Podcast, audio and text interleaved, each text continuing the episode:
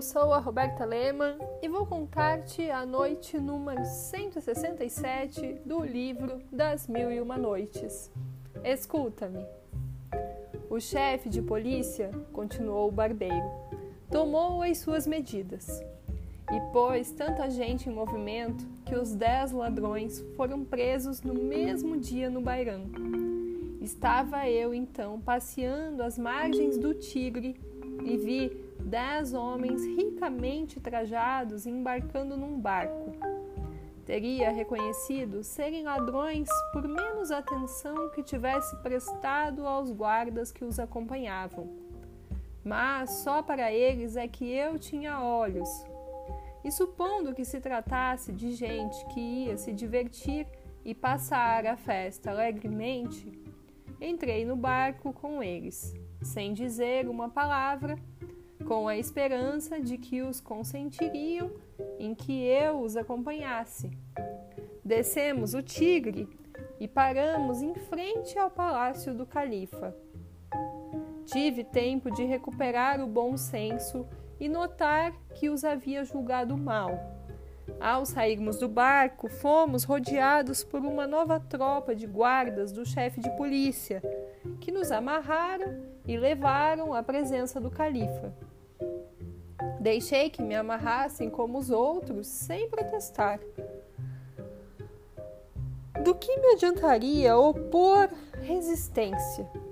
Teria sido um meio de fazer com que os guardas me maltratassem, que não me dessem ouvidos, pois são grosseiros, não entendem nada. Eu estava com ladrões. Era o bastante para fazê-los acreditar que eu devia ser ladrão também. Na presença do califa, ordenou este o castigo dos dez bandidos. Corte-se a cabeça desses dez ladrões. Imediatamente, o verdugo nos colocou em fila, ao alcance das suas mãos, e eu, por felicidade, fui o último. Cortou a cabeça aos dez ladrões, começando pelo primeiro. Quando chegou a minha vez, parou. O califa, vendo que o verdugo não me feria, encolerizou-se. Não te ordenei, disse-lhe, que cortasse a cabeça dos dez ladrões? Por que só a cortasse dos nove primeiros? Comendador dos crentes, respondeu o verdugo. Deus me livre de não executar as ordens de Vossa Majestade. Eis aí dez corpos sobre o chão e outras tantas cabeças. Podeis mandar cortá-los quando o califa verificou que o verdugo dizia a verdade? Olhou-me com espanto e, não descobrindo em mim fisionomia de ladrão, disse-me: Bom velho, por que estais no meio dos miseráveis que mereceram mil mortes? Respondi-lhe: Comendador dos crentes, vou dizer-vos a verdade.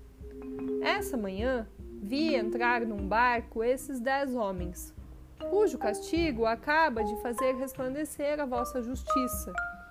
Embarquei com eles, convencido de que se tratava de gente que ia divertir para celebrar o dia mais famoso da nossa religião. O califa riu-se da minha aventura e, ao contrário do jovem coxo que me trata de tagarela, admirou a minha descrição e a minha persistência em calar-me. Comendador dos crentes, prosseguiu: Não vos admireis por ter me calado em ocasião que provocaria, em outro qualquer, o desejo de falar.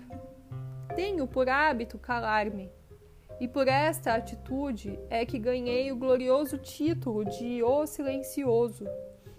Assim é que me chamam para distinguir-me dos seis irmãos que tive. É o fruto da minha filosofia e tal virtude constitui toda a minha glória e toda a minha felicidade.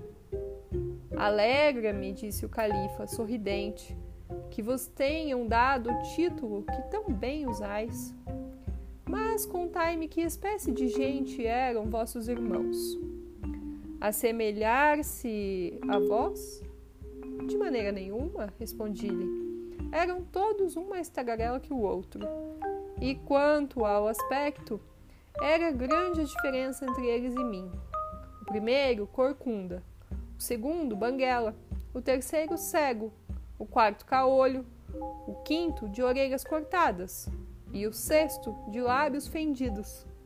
Sucederam-lhes aventuras que vos permitiam julgar seu caráter, se me fosse concedida a honra de narrá-las. Parecendo-me que o califa não queria outra coisa senão ouvi-las, prossegui, sem aguardar sua ordem. A história do primeiro irmão do barbeiro. Senhor, disse-lhe, meu irmão mais velho, chamado Baruch, o corcunda, era alfaiate de profissão. Ao sair da aprendizagem, alugou uma loja em frente a um moinho. E como ainda não tinha prática, custava-lhe muito viver com seu trabalho. O moleiro, pelo contrário, prosperava e tinha uma formosa mulher. Um dia, meu irmão, trabalhando na loja, levantou a cabeça e viu a uma janela do moinho a moleira olhando para a rua. Achou-a tão linda que ficou encantado. Quanto à moleira, não lhe deu a menor atenção e, fechando a janela, não tornou a aparecer durante o resto do dia. Entretanto, o pobre alfaiate não fez outra coisa senão erguer os olhos para o moinho enquanto trabalhava. Picou os dedos várias vezes e o seu trabalho naquele dia não foi bastante regular. Pelo fim da tarde, quando tratou de fechar a loja, Relutou por esperar sempre que a moleira reaparecesse. Finalmente foi obrigado a fechar a loja e a dirigir-se para casa, onde passou péssima noite. É verdade que se levantou mais cedo no dia seguinte e que, impaciente por rever a dama, voou para a loja. Não teve mais ventura que na véspera. A moleira só apareceu um instante Aquele instante acabou de fazê-lo mais apaixonado dos homens. No terceiro dia ficou mais alegre que nos dois primeiros. A moleira, por acaso, o viu. Surpreendeu-o a contemplá-la tão embevecidamente que percebeu logo o que se passava. O dia, surgindo, obrigou Sherazade a interromper a história, cujo fio retomou na noite seguinte, dizendo ao sultão da Índia.